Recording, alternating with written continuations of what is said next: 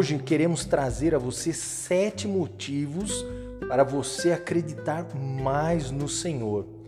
Primeiro motivo, ele é digno de confiança.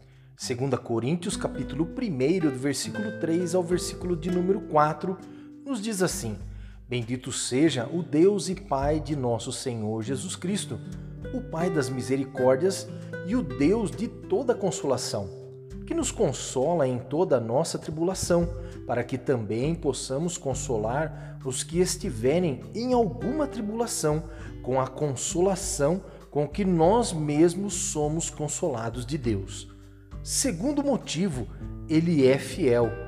Livro de Deuteronômio, capítulo 7, versículos 6 a 8, nos diz: Porque povo santo és ao Senhor teu Deus, o Senhor teu Deus, te escolheu para que lhe fosses o seu povo próprio, de todos os povos que sobre a terra há. O Senhor não tomou prazer em vós, nem vos escolheu, porque a vossa multidão era mais do que a de todos os outros povos, pois vós éreis menos em número do que todos os povos, mas porque o Senhor vos amava, e para guardar o juramento que jurara aos vossos pais, o Senhor vos tirou com mão forte e vos resgatou da casa da servidão, da mão de Faraó, rei do Egito. Terceiro motivo, ele nunca te deixará. Livro de Josué, capítulo 1, do versículo 3 ao versículo 6, nos diz: Todo o lugar que pisar a planta do vosso pé, vou-lo tenho dado, como eu disse a Moisés desde o deserto e desde este Líbano até o grande rio, o rio Eufrates, toda a terra dos heteus e até o grande mar, para o poente do sol será o vosso termo. Nenhum se susterá diante de ti todos os dias da tua vida. Como fui com Moisés, assim serei contigo.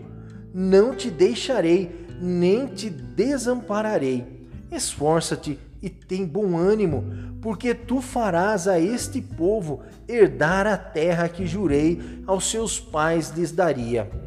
Quarto motivo, ele é amoroso. Livro dos Salmos, capítulo 106, do versículo 8 ao versículo de número 10 nos diz: Não obstante, ele o salvou por amor do seu nome, para fazer conhecido o seu poder repreendeu o mar vermelho, e este se secou e o fez caminhar pelos abismos como pelo deserto. E livrou-os da mão daquele que os aborrecia e remiu-os da mão do inimigo.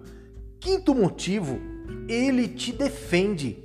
Livro de Isaías, capítulo 41, do versículo 2 ao versículo 6, nos diz: Quem suscitou do Oriente o justo e o chamou para o pé de si, quem deu às nações a sua face e o fez dominar sobre reis.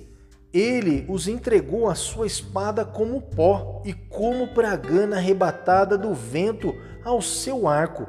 Ele persegue-os e passa em paz por uma vereda em que com os seus pés nunca tinha caminhado. Quem operou e fez isto, chamando as gerações desde o princípio, eu, o Senhor, o primeiro, e com os últimos, eu mesmo.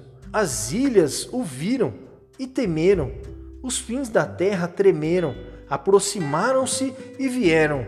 Um ao outro ajudou, e ao seu companheiro disse: Esforça-te. Sexto motivo, ele te perdoa.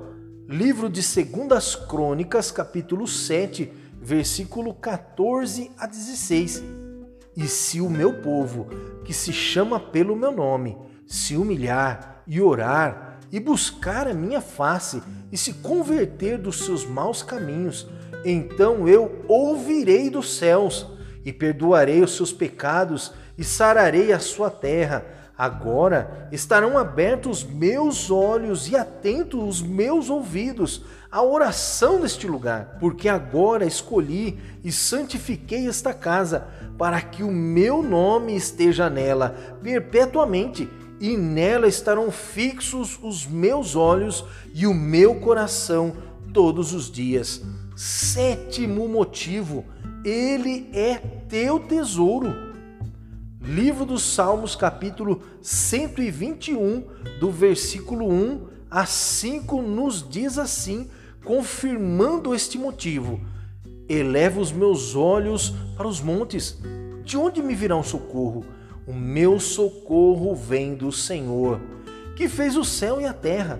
Não deixará vacilar o teu pé.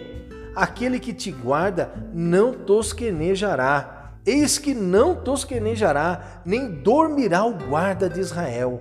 O Senhor é quem te guarda. O Senhor é a tua sombra à tua direita. Estes foram os sete motivos que separamos para você meditar e, a partir de hoje, crer e confiar ainda mais no Altíssimo. O Senhor te abençoe e te guarde. O Senhor faça resplandecer o seu rosto sobre ti e tenha misericórdia de ti. O Senhor sobre ti levante o seu rosto e te dê a paz. Amém.